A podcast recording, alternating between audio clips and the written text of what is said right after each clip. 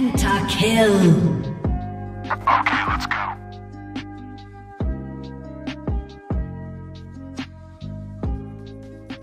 Bom dia, boa tarde, boa noite a você que nos ouve. Esse aqui é o Black Stage, o programa onde você escuta de tudo um pouco sobre os esportes, esse cenário que movimenta milhões de pessoas e muita grana ao redor do mundo. Eu sou o MD, o seu jornalista de esportes, e com grandes investimentos vem grandes responsabilidades. Eu sou o Kaelos e eu só queria que as franquias fossem igual no futebol americano, que cada time representasse uma cidade. Nesse 11 episódio, nós vamos falar de um assunto tão polêmico quanto a posição do Flash no teclado, ou quanto a discussão sobre Vandal e Phantom. Hoje nós falaremos sobre franquias nos esportes. O que são, de onde vêm, do que se alimentam. Kaelos, o que é uma franquia afinal de contas? Franquia é quando um grupo de empresas, um, organizações, times é, se reúnem para um determinado campeonato, torneio, e cada um desses times, organizações empresas tem uma parte, é dono dessa, desse torneio. É mais ou menos assim, um resumo bem simplificado do que é uma franquia. É, você que está ouvindo a gente já pode ter ouvido falar de ah, a pessoa X abriu uma franquia da empresa tal. Tipo, ah, o, o Renan Witt abriu uma franquia do McDonald's. É, ele não está abrindo um campeonato do McDonald's, mas a franquia também se aplica a isso, né? Você também é dono de uma parte de algo, você paga para ter acesso a algo é, que é de propriedade de outra pessoa. Então, seja a, o nome né, na marca, seja a um, uma, a um caderno de clientes, a um caderno de fornecedores, seja a forma como você produz um produto. Tudo isso tá, tá dentro da franquia, né? Do que, que a gente chama de franquia. Ou simplesmente uma marca, como você falou, MD, o McDonald's, o Burger King, enfim, qualquer uma marca que tem é, estabelecida no mercado e ela consegue é, difundir o seu produto, ela pode ser uma franqueadora, o produto vai ser franqueado e eu compro a, a possibilidade de explorar aquela marca e obter lucro em cima dela. E a partir disso eu pago royalties ao dono da marca. É mais ou menos Exatamente. É, eu, e por que, que você paga para isso, né? Existe uma coisa aí que lendo eu acabei aprendendo que se chama propriedade intelectual, que não necessariamente é um bem material. Né? Você não, não é um, uma bicicleta que você está alugando. Você está alugando uma coisa que alguém pensou, alguém criou, mas não é físico. Então, assim, é, como eu disse anteriormente, você quer abrir uma franquia do McDonald's, né? Vamos pegar o assunto, ó, o exemplo mais prático. Quer abrir uma franquia do McDonald's. Você vai pagar, mas o que, que você vai ter acesso? O que, ele, o que a empresa, empresa matriz vai ter que te dar? Ela vai ter que te dar a forma como é produzir os sanduíches, porque é, você vai ter acesso a esse conhecimento, você vai ter acesso a um leque de fornecedores, dos quais a empresa compra. Você vai ter acesso, obviamente, à própria marca, né? Que é. O nome é muito importante, né? Na, na hora de você abrir uma franquia. É, você vai ter acesso a muitas coisas que não necessariamente são palpáveis. Você não pode simplesmente pegar ali o caderno. Ó, a forma de fazer o sanduíche, você pode escrever ela num papel, mas ela não é um produto, um bem material. Né? Então é para isso que você paga para ter uma franquia. E o direito de poder explorar essa marca te dá uma vantagem comercial. Imagina, você é, vai lá e abre uma hamburgueria.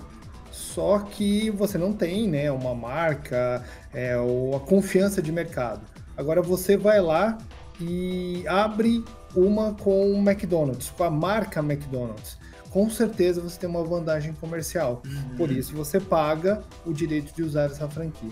Esse direito de uso da marca, né, essa vantagem comercial, vai, digamos assim, se pagar depois, porque você vai estar tá investindo para ter essa, esse, esse head start e depois ela vai se pagar, porque daí os seus competidores vão ter é, menos chances de obter clientes e etc.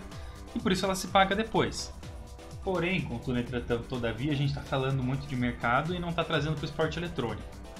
É, da onde que surgiu a ideia de trazer uma franquia para o esporte eletrônico? Né? No que, que foi espelhado? O esporte eletrônico ele foi espelhado É, no esporte tradicional. Muitas das coisas que a gente tem no esporte eletrônico hoje em dia, elas foram espelhadas no esporte tradicional. E como bons capitalistas, as pessoas nos Estados Unidos sabem bem como fazer isso. Né? Então, a, essa, esse importe das franquias para o mundo do esporte eletrônico veio dos esportes tradicionais lá nos Estados Unidos, NBA, a, o próprio, eu esqueci a sigla agora, mas é o do campeonato de futebol do soccer deles, né? Tem que chama de, de, meia em vez de chamar de futebol, certo é futebol. É, enfim, são ligas que você participa e elas são um negócio, né? Elas são uma, uma forma de ganhar dinheiro no fim das contas, não tanto como aqui, que é mais, é mais aberto, né? É, o princípio das ligas de esportes eletrônicos, que é muito recente, ela herda é, as franquias, principalmente nos Estados Unidos, depois foi difundido na Europa. Mas a primeira liga que foi franqueada foi o beisebol, em 1897, se eu não me engano, é mais ou menos essa data. Então é muito tempo. Hã? Pouca coisa. É, mas o beisebol faz tempo que tá lá. Mas assim, quase que todo esporte popular nos Estados Unidos é uma franquia. O beisebol, o soccer, o futebol americano, o basquete, o hockey, todos eles têm franquias. Só que a diferença das franquias nos Estados Unidos para as franquias normalmente do esporte eletrônico, porque no, no, esporte convencional nos Estados Unidos, cada franquia representa uma cidade. Às vezes acontece de uma mesma cidade ter duas franquias. Por exemplo, no futebol americano, Los Angeles tem duas franquias, tem dois, é, dois times que representam. É por isso que quando na, na, minha apresentação eu gostaria que fosse, imagina se o esportes aqui no Brasil, usando o exemplo do CBLOL, com 10 organizações, cada organização for, fosse de uma cidade, né? A gente já teve né, a Rensga e a Miners, que não eram de São Paulo, né? Mas a gente tinha oito, o, outras oito equipes em São Paulo. Teve né? a Redemption então, também, que era de Porto Redemption, Alegre. que era de Porto Alegre. Mas antes, né? A Redemption sim, foi sim. antes de ser franquia. Mas imagina que, que legal seria se o CBLOL tivesse 10 cidades, né? É, representando lá. Seria muito ah, legal isso. Cara, ia ser muito legal. E isso de ter cidade, ele traz muito, muito mais o torcedor para perto porque cria um, um, um, sentimento de pertença muito legal, né? A gente vê isso, por exemplo, é, muitas pessoas aqui no Paraná falavam de juntar Curitiba, Atlético Paranaense e Paraná Clube para jogar todo mundo no Pinheirão, que é um estádio gigantesco que tem aqui, e fazer um time só e acabar sendo tipo, um grande time para poder competir com o time de São Paulo, por exemplo. É, não acho que seria uma coisa que daria certo, que as torcidas não iam aceitar, mas assim, tecnicamente seria uma ótima ideia. E Dentro do esporte eletrônico, as franquias chegaram no Brasil primeiro aí pela Riot, que estudou por anos né, essa, essa possibilidade aí de, de difundir a, a, franquia. Tipo assim, é, levou muito tempo para o público entender e aceitar, aceitar e conhecer a franquia dentro do CBLOL. Por quê? Porque a galera ficava meio assim, ah, beleza, mas e o rebaixamento? O time que for mal não vai ser rebaixado? Ah, beleza, mas pô, eu posso então aqui meter o louco dentro da minha organização que tá tudo bem, eu comprei a vaga. É, a, o começo foi difícil justamente porque as pessoas elas não entendiam a, o ponto do comprar a vaga. E assim, eu pergunto para você que é um cara que já tem mais experiência do que eu nessa, nessa questão financeira de organização, por que comprar a vaga não necessariamente quer dizer que o time vai se folgar? Né? O que, que quer dizer comprar a vaga questão financeira a longo prazo para o time? É, a gente pode citar o exemplo da Riot, voltando na, na ideia do CBLOL, que foi a primeira franquia que em 2021 foi o primeiro ano de franquia no Brasil. Em 2017 foi testado na China, né? Foi o primeiro país a ter uma franquia do, do League of Legends, mas no Brasil o que aconteceu? Foi feita uma oportunidade para que todas as organizações pleiteassem a oportunidade de participar do CBLOL, fazendo uma proposta financeira e defendendo o projeto é, a médio e longo prazo. Então, assim, comprar a vaga não era uma garantia de se manter né, simplesmente se manter no CBLOL. Você tinha que demonstrar vários fatores, inclusive financeiro, torcida, marketing, fanbase, todo o movimento da força da sua organização para continuar no CBLOL. Mas isso, salvo engano, é um contrato de cinco anos. Então, de 2021 até 2026, mais ou menos, essa vaga é garantida pela organização, podendo ser renovada ou não. Mas você compra o direito de manter o seu time na liga principal, CBLOL, e na liga Academy é, do CBLOL Academy. Então, assim, é, os times têm que é, demonstrar financeiramente que eles podem se manter e eles repartem os lucros da franquia, né? Porque assim, você faz um investimento financeiro, então você é parte dono dessa franquia. A Riot é detentora de, do, do, jogo, da franquia, e todos os times têm uma porcentagem e recuperam dinheiro investido durante todo esse período. Existiu no primeiro ano a venda, e agora, no último, no último semestre, né, a, a renovação de algumas é, organizações e a venda de, de vagas, né? O Flamengo jogou um, um período como Flamengo Los Grandes e agora só Los Grandes. E teve a venda das vagas, né? Então o Fluxo e a Cade acabaram adquirindo as vagas da Miners e da Rensga. Então assim, é vantajoso comprar a vaga, por quê? Porque você pode fazer um investimento você transmite segurança para os investidores, patrocinadores que vão investir na sua marca, porque imagina, eu sempre uso esse exemplo. Antes o CBLOL, ele tinha o rebaixamento. Agora imagina a BMW faz um investimento na PEN em 2020, e é um investimento alto, né? Dá para notar que é bastante investimento, e dado o semestre a PEN vai jogar a Série C, a Série B, né? O circuitão que tem menos audiência, é, menos publicidade, menos é, engajamento e tudo. Imagina a BMW com um contrato de um ano com a PEN e ela jogando a, a, o circuitão. É mais ou menos é, uma própria BMW investindo no Flamengo, no Palmeiras, no Corinthians, no São Paulo e ele cai para a Série B do campeonato que não tem menos transmissão, menos audiência, é mais ou menos nesse caminho.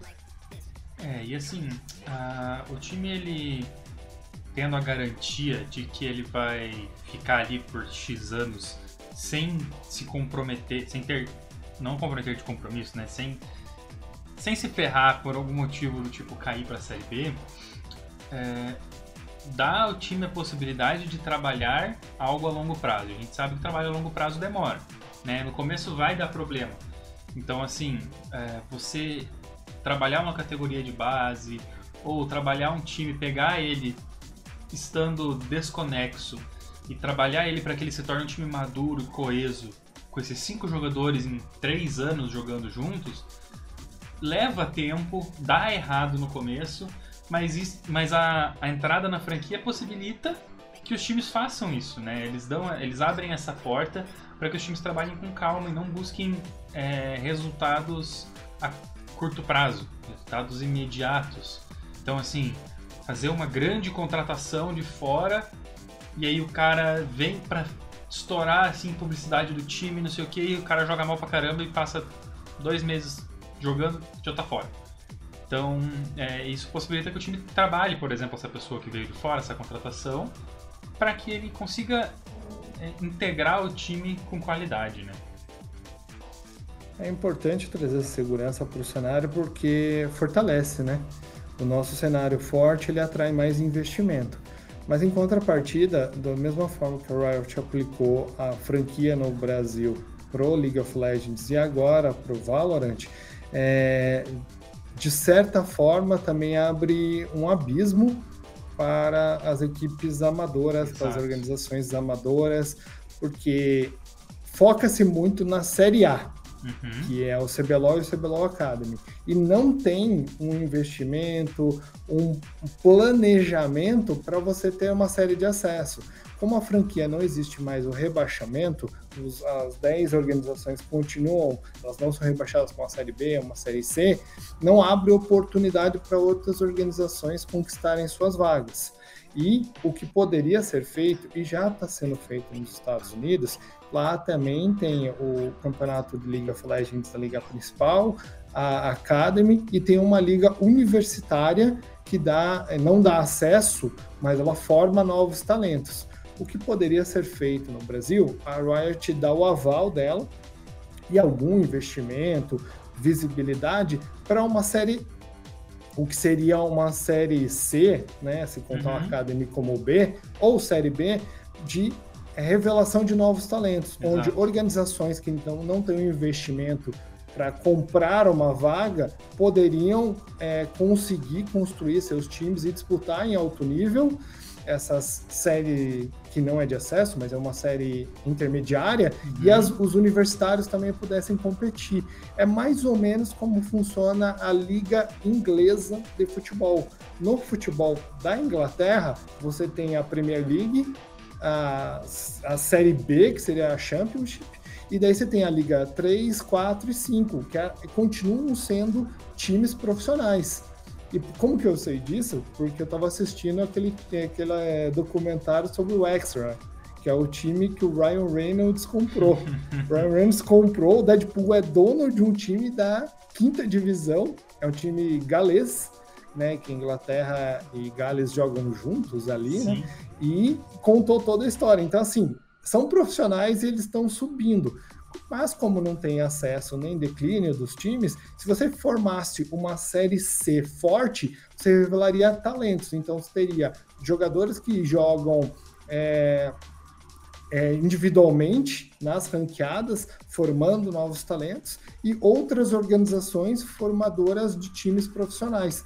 Então acho que seria muito legal para enriquecer o nosso cenário. Afinal, os, hoje o Brasil, é, lá fora, ainda é visto como um minor, né? É um, uma, uma região menor ainda. Então seria uma possibilidade de evolução.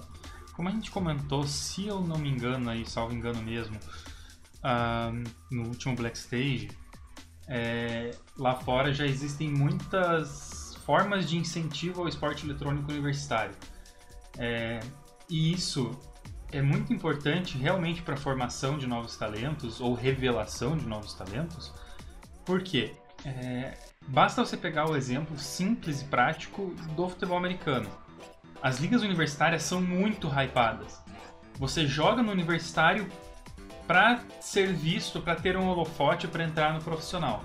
Né? Então, já que aqui a gente vai perder a possibilidade de alguém, por exemplo, é, chegar ao circuitão aí se posicionar bem no circuitão, jogar o relegation subir para o CBLOL, como era antigamente, é, essa nova forma de. Ou melhor, essa forma diferente de acesso à, à Série A, digamos, né, ao profissional, precisa existir para que a gente não caia novamente num, num, numa mesmice de rotação de jogadores dentro dos times e acabou, são sempre os mesmos jogadores. A gente tem isso dentro do Academy, né? A gente tem a formação de novos talentos, vídeo aí também, jogadores que, que jogaram Academy ano passado e agora estão jogando o, o CBLOL é, primeira divisão, vamos separar assim, né?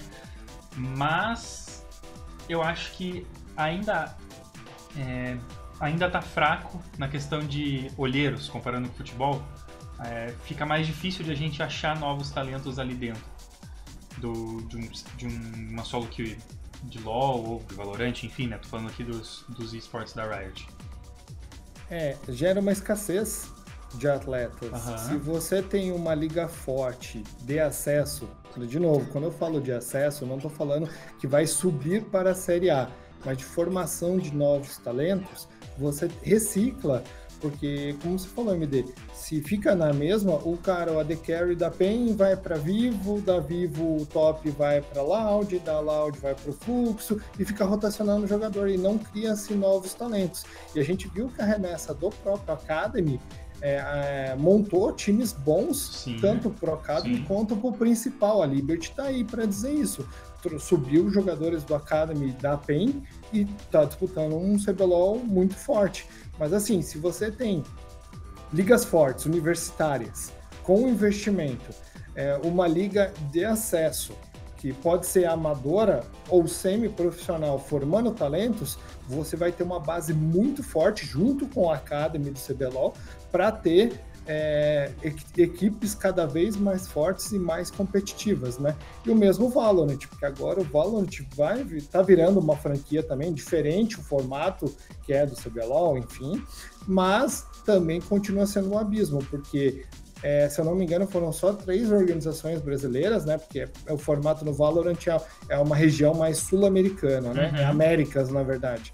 E daí, as outras organizações que não foram indicadas pela Riot para ter para entrar para o sistema de franquias, acaba não podendo investir, porque assim, salários são altos para você manter um time que não vai ter um campeonato profissional com uma premiação. Imagina você manter uma organização, manter um time com um salário e não disputando nenhum campeonato importante, como só as franquias, então, uhum. então, realmente é muito complicado. Então, assim, formar uma base, um torneio semi-profissional que seja, ou profissional, que forme talentos e dê um retorno para as organizações, torna todo o ecossistema do, do esportes mais forte e mais é, valioso para investimento de empresas, patrocinadores, etc. E assim, você falou da Riot indicar times, né? É, por que, que a Riot vira a manda-chuva do campeonato? Né? Por que, que ela pode enfiar o dedo onde ela quiser? Porque o campeonato é dela agora. É, claro que tem a, questão de, ah, você pagou para entrar, você tem direito à opinião, mas assim, é, aquilo que eu falei antes de propriedade intelectual. A propriedade intelectual do jogo é da Riot. Ponto.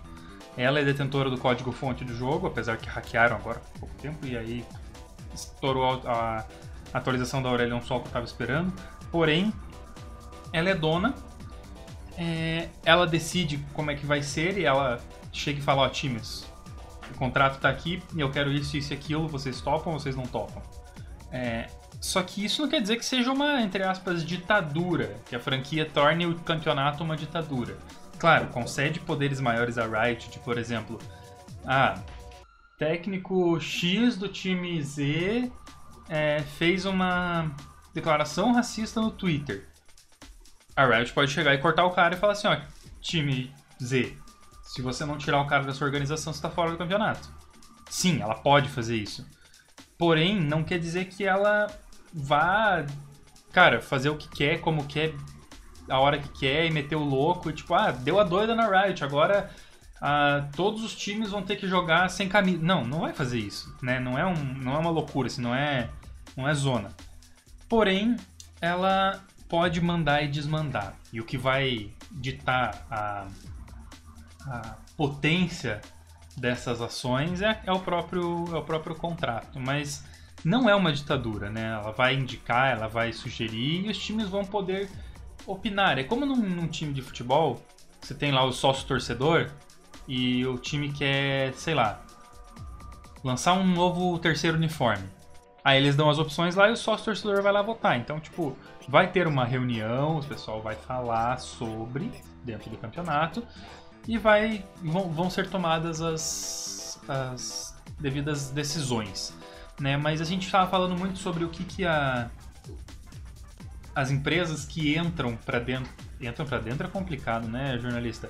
Que entram para o campeonato precisam cumprir as coisas que elas precisam fazer, do tipo ter um time academy, do tipo pagar os salários lá em, na CLT e tal, cumprir com alguns direitos trabalhistas e tudo.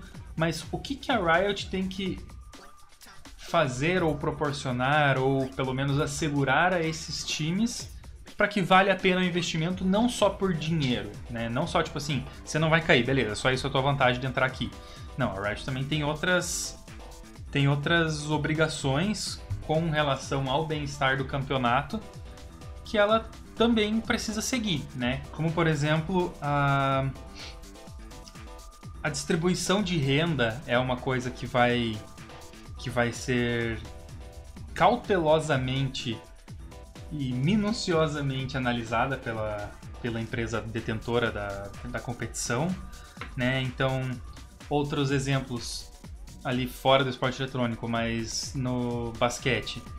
Vendas de uniforme, ingresso para jogo, tudo é uma é tudo parte de um, de um banco comum ali que eles vão trabalhar em cima. As empresas que são donas da, da, digamos, da propriedade intelectual, né, donos dos campeonatos, cada uma vai ter um contrato, mas elas também proporcionam ao time grande segurança e é, passam uma credibilidade muito maior quando você se compromete, porque como eu disse lá, né, com grandes investimentos vem grandes responsabilidades. Se alguém botou lá um milhão e cacetada para entrar na, no campeonato, ele vai querer ter segurança de que aquela empresa sabe o que está fazendo com o dinheiro dele.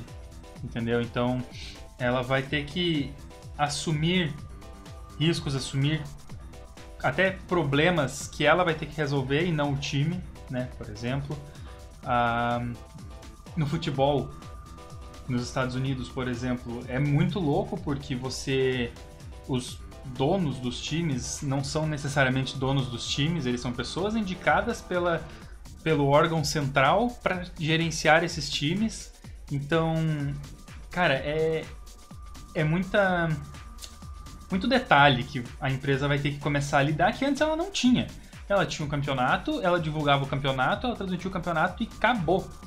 Então, assim, apesar de ser uma coisa ótima, tipo, porra, estão me dando uma granona para entrar no meu campeonato, você também agora vai ter que ser muito mais responsável com as ações que são tomadas lá dentro. Por exemplo, como eu citei lá, a pessoa X dentro da organização Y falou Z no Twitter, é, isso vai repercutir mal para sua empresa a partir de agora, não só para o time, né? É, precisa ser rentável, precisa ser um campeonato com bastante audiência, precisa ter uma credibilidade, é, igual a gente está falando, né? Igual um campeonato brasileiro de futebol. Realmente precisa ser muito interessante, precisa ser é, aumentar. E o CBLOL fez isso, mudou bastante do, nos últimos dois anos com a cobertura, com repórteres, Sim. com jornalistas, com a narração. Então, assim, realmente está evoluindo bastante. Hoje, quem assiste o esporte eletrônico consegue ver a, o nível da qualidade muito próximo do esporte convencional. É, e assim. E assim, a questão de você profissionalizar isso, você também passa para o público, você entrega um produto de muito mais qualidade. Porque também a empresa que está é, rosteando o campeonato, a empresa dona do campeonato, ela vai daí querer vender o máximo possível esse campeonato. Então ela vai ter que aumentar muito a qualidade. Não que o CBLOL não tivesse qualidade, mas ela vai ter a oportunidade de aumentar muito e com isso trazer mais pessoas, trazer novos investidores, tra trazer é, novas áreas de interesse para dentro do esporte eletrônico e ela vai receber mais dinheiro, porque no fim das contas o que importa é o dinheiro, né? É, você não, não vive só de amor, você tem que comer, você tem que ter uma casa, então você precisa ganhar dinheiro no fim das contas. E o objetivo da empresa vai ser esse. Então com a, com a franquia ela também pode é, assumir esse papel. E falando nesse papel, a gente pode falar um pouco da Ignis, né? Que agora é o campeonato feminino de League of Legends, que foi aí muito incentivado, muito, não sei, divulgado pela Riot Games, que aí tem agora o CBLOL, tem o CBLOL Academy e teve a Ignis, que trouxe para o cenário nomes que não não apareceriam de outra forma, muito provavelmente, porque é, os times já estão ali fechados, ou seria muito mais difícil de trazer. As empresas elas podem agora se as empresas que participam, os times, uma Open Game, uma Vivo Cage, uma INTZ, podem se comprometer a investir num, num time feminino, por exemplo, porque elas não vão ter que se matar de pagar salários imensos e pagar passaportes gigantescos para jogadores para ter resultados é, na hora. Tipo assim, o quanto antes possível ter resultado. Então ela pode formar um time, pode treinar esse time, pode trazer coach para esse time e formar ali outro time além da, da própria do, do próprio academy, que também é um lugar para formar talentos. Né? Acho importante que a gente está no movimento e às vezes existe uma ansiedade nossa, do torcedor, do público, do jornalista, enfim, de todo, é, todo mundo que acompanha o cenário do League of Legends, do entusiasta em geral, uhum. de que já tenha resultados, a liga já seja um sucesso e que dê tudo certo. Mas lembrando que a gente está no segundo ano do CBLOL como franquia. o que eu imagino daqui por diante? Eu imagino que a, a, liga feminina do League of Legends vai se tornando mais profissional, devagar. Não adianta também ter a mesma cobrança de salários, de investimentos, de contratos, é, com as jogadoras que ainda algumas delas têm informação, informação ainda, né? A Pen Game foi campeã do Ignis, se eu não me engano. Foi. Mas assim, a Pen Game já é um time profissional de muitos anos no, no cenário, não só no League of Legends. Então, existe a possibilidade de formação dessas atletas e até, por que não, as atletas competirem no próprio CBLOL, né? É, formação ir para um CBLOL Academy, ir para o CBLOL principal. Então eu imagino que o League of Legends, o CBLOL vai ter mais maturação, o, a Ignis vai ter mais pelo menos um campeonato, mais um semestre, mais um ano de maturação, e quem sabe vai ser numa escadinha conforme o CBLOL e o CBLOL Academy vão se mantendo mais estáveis, o Ignis vai conseguindo alcançar sua maturidade e se tornar um campeonato recorrente, semestralmente, anualmente, é, como deve ser. E quem sabe uma série B, uma série C seja formada para ter esses degraus. Daí você forma toda uma comunidade do League of Legends de formação de novos atletas, técnicos, comissões técnicas e assim por diante. É, eu acho muito interessante você falar isso, né, da, da expectativa do público, dos entusiastas em geral por resultados. É, isso não vai acontecer rápido, né? Isso precisa passar por uma maturação. Uh, o muro precisa ser construído tijolinho por tijolinho. É, é só ver como foi o CBLOL. Né? O CBLOL, a, até pouco tempo atrás, tinha um mini estúdio. O próprio a própria cabine de narração ficava ali do lado dos jogadores, eles conseguiam ouvir os jogadores gritando ali do lado. É, aí já melhorou o estúdio, já passou a ter, por exemplo, uma cabine de narração isolada. Aí começou a ter a mesa de apresentação lá bem bonitinha também num outro canto. Aí começaram a trocar, por exemplo, ao invés de ter aquela luz com uma um acrílico com a logo do time na frente, já tem agora os campeões, já é digital. Aí depois colocaram arquibancada, agora tem acesso a público. Então, se você for ver, levaram vários anos até que o CBLOL se tornasse o que está hoje.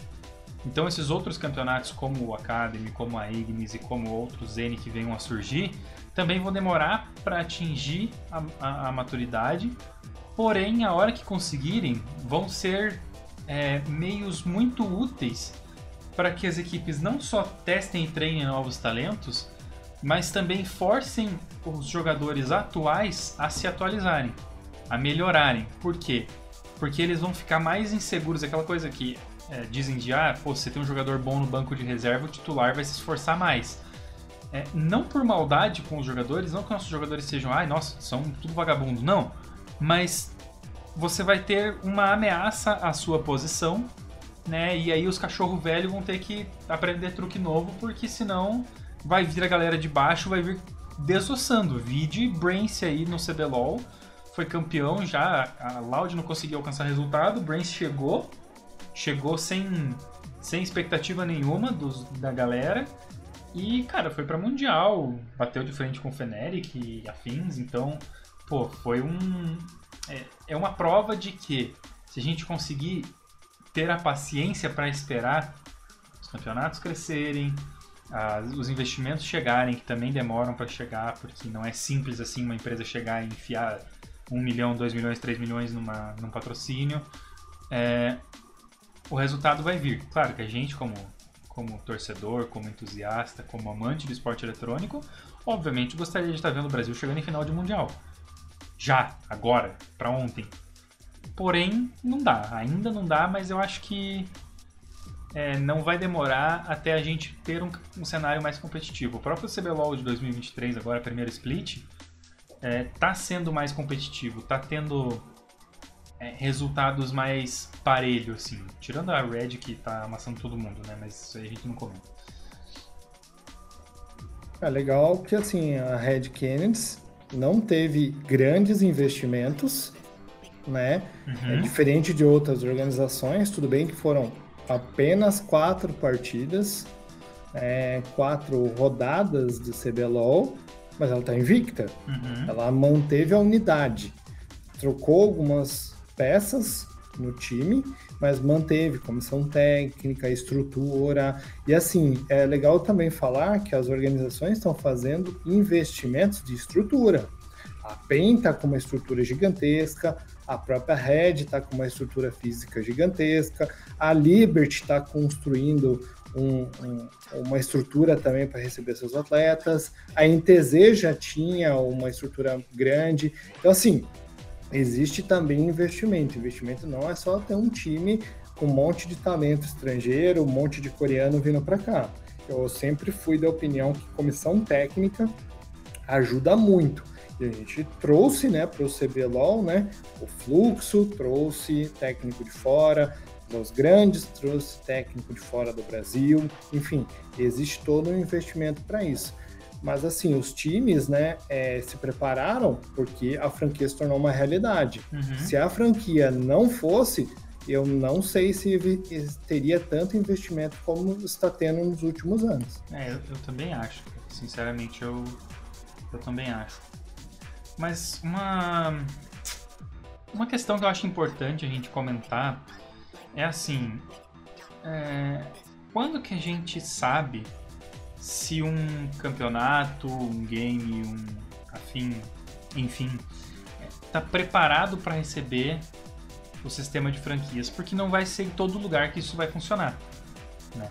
A gente tem um sistema que funciona bem legal, é, que é o do CS, porque tem muitos jogadores e a Valve ela tem uma abertura muito maior do que a Riot para campeonatos especialmente porque é, você não precisa necessariamente estar jogando ali, por exemplo, na Steam para jogar um CS, você pode jogar em outras plataformas. E aí você organiza campeonatos, você também dá holofote para jogadores e você não está dentro de uma franquia. Então, na, assim, eu queria saber a tua opinião, né, para depois eu dar a minha, mas qual que é a tua opinião quanto a isso? Porque é uma questão delicada de se, de se lidar, né? Quando que vale a pena você trazer uma franquia? Vale a pena a Valve agora fechar tudo e falar, não, agora o CS vai ser só franquia, não vai mais ter IEM, não vai ter porra nenhuma, vai ser só Mundial da Valve e o campeonato da Valve, CBCS da Valve e acabou. Eu acho que primeiro a detentora do jogo, né, a, a dona português bem claro do uhum. jogo, tem que ter um planejamento a médio e longo prazo para ela quer, é, como que ela quer gestionar o jogo, os torneios, os campeonatos. E hoje, sinceramente, eu acho que a Valve não está preparada ou não quer dar a atenção necessária para isso.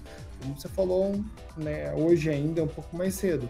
É, responder pelos atos da comunidade. Uhum. É, tá preparada para falar sobre isso.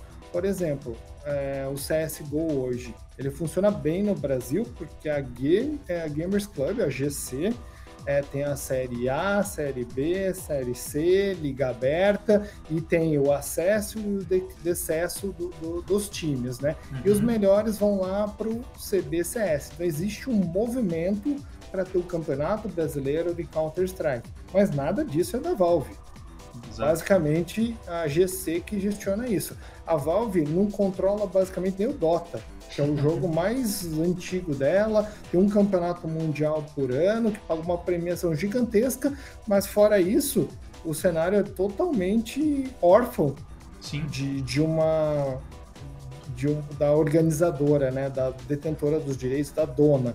E o CS também funciona por causa da sua comunidade ser forte. Uhum. Mas daí, se você vira uma franquia e você tem lá 10 times que não vão ser rebaixados e não vão é, subir, vão sempre ser os mesmos times e tem que comprar vaga, será que não quebraria o cenário do CS? Essa é uma dúvida que fica. Um exemplo agora, se você entrar na GC agora, vamos dizer que a Série A né, é o que reflete os melhores times é, do Brasil do CSGO, né? Tipo, vamos deixar de lado o CBCS, Série S, do CSGO.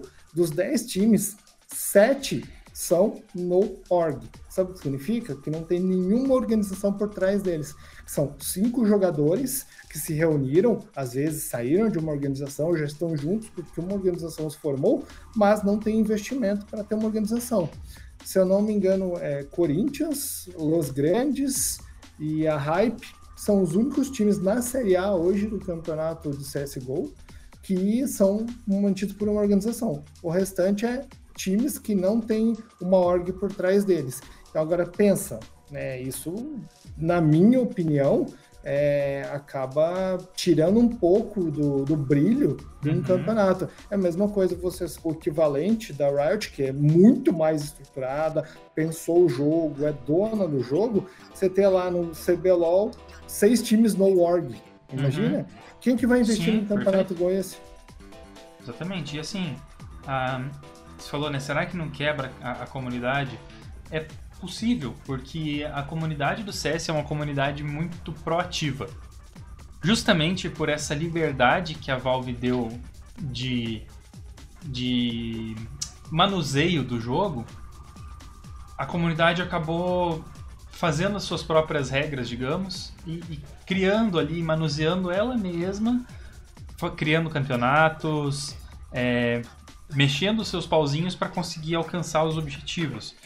É... E a Riot não, a Riot ela tem ali o seu servidor próprio, então para ela também fica mais fácil controlar as ações, para ela fica mais fácil medir as ações. E eu acho que para a Valve hoje em dia seria. Né, a gente está pegando a Valve como exemplo, mas tem N jogos com campeonatos que a gente poderia estar tá falando de franquia aqui, mas eu acho que a Valve é a mais, é a mais acessível ao conhecimento geral. É, para Valve ficaria mais difícil agora centralizar toda essa, essa comunidade e poderia sim acabar perdendo alguns fãs e, e tendo dificuldades. Como a gente disse antes, teria que ser um plano de muito longo prazo para daqui muitos anos conseguir fazer isso, aos poucos ir mudando, aos poucos ir centralizando, trazendo as pessoas para perto, é, cativando patrocinadores, cativando organizações para que fiquem ao lado da decisão. Então não adianta nada você chegar a tomar decisão sem ninguém estar apoiando e aí, cara, você vai perder todo mundo de vez daí. É, essa é a minha opinião. Eu acho que existe uma, uma hora certa, sim, para você acessar, mas depende de como você construiu a sua própria comunidade dentro do jogo. Depende muito da, da repercussão dessas decisões. Trazendo um pouquinho para o esporte tradicional, cara, aqui no Brasil eu acho que viraria o um inferno na Terra se o Campeonato Brasileiro de Futebol virasse uma franquia. Não tivesse mais é, Série B, o pessoal não fosse rebaixado, não subisse. É, porque tá no sangue do torcedor querer zoar, por exemplo, o time adversário por ter sido rebaixado. Né? Então, depende muito. E essa é a comunidade do futebol no Brasil. É assim que foi construída a comunidade. Né? Não é necessariamente uma, não é uma comunidade online, não é uma comunidade de esportes, mas é uma comunidade que foi construída e amadureceu dessa forma. E aí, quanto mais antiga é a comunidade, mais difícil é de você alterar os comportamentos e as concepções dessa comunidade para alterar o sentido daquele campeonato, para alterar o norte daquele campeonato. Né? Você, hoje, por exemplo, no CS não tem um norte específico, não tem uma, é, é difícil de você chegar para a empresa dona do jogo e falar assim, beleza, qual que é o futuro do jogo? Cara, não sei, a gente tá fazendo alteração lá, nerfando arma e bufando arma. E mudando o mapa. Não tá muito. Não tem muito definido. Já Riot Games não. Você pode chegar lá e com certeza eles vão ter um. Claro que eles não vão divulgar isso, mas eles vão ter um plano de ação de longo prazo. Daqui a tantos anos a gente quer ter isso, daqui a tantos anos a gente quer estar tá aqui. A gente quer que o campeonato agora seja de tal e tal forma. O próprio Mundial, salvo engano, mudou o formato agora de, de confrontos, então não vai mais ser aquele esquema fase de entrada e aí jogo de grupo e aí eliminatória, vai ser um outro esquema. Eliminatória francesa, eliminatória inglesa, uma coisa assim. Suíço. Suíço, é, viu? Foi quase. É... Só errei tudo. É mão francesa, mão inglesa também, tudo isso. Dirige do lado errado, enfim. Mas há pouco tempo atrás a gente tinha o International Wildcard Qualifier, que era por onde o Brasil poderia entrar ao Mundial. Depois o Brasil agora já entra para a fase de entrada no Mundial. Agora mudou de novo. Então assim, como vocês podem ver, reafirmando aquilo que a gente vem falando, vem falando, perdão. É uma é um trabalho de longo prazo de mudanças mínimas em detalhes para que a comunidade vá se acostumando, para que a comunidade vá compreendendo. E a Riot faz também muito bem esse trabalho de ensinar a comunidade ou é, explicar para a comunidade o que a Riot tem pensado, o que a Riot tem feito, quais são os planos. Né? Tem até um blog sobre isso da Riot. Que você, se você entra no, no launcher do LoL, você pode ver lá quando sai. É, eu acho que essa é a principal diferença de uma de uma de um campeonato franquia para um campeonato não franquia. É o, o amadurecimento e a capacidade que a empresa tem de centralizar sem parecer que está sufocando os participantes. Eu acho que pode existir uma mudança no cenário de CSGO, e isso está sendo bastante postergado na nova versão do CS que está sendo prometida há vários anos, né? uhum. Então, quem sabe se isso realmente acontecer, é, exista uma mudança grande no cenário do CSGO. É o Source 2, Gal. É, quem sabe. Mas aí, todo mundo que escutou até aqui, que quiser opinar, quer deixar seu, é, falar sobre, Nossa, por favor. quiser é, aproveita esse post no Twitter, deixa seu comentário, critica, deixa sua opinião e traz temas para a gente poder falar, né? Então, eu acho que é sobre franquias era isso que, que a gente queria trazer. Acho que a gente trouxe um horizonte novo para quem ainda não conhece, quem não está familiarizado com o tema. E se você tiver alguma coisa para acrescentar que a gente deixou de falar aqui, manda para a gente, tá bom? Eu vou ficando por aqui. Eu sou o Kaelos e até a próxima. Até mais, pessoal. Veja, vemos vocês na semana que vem. Beijo!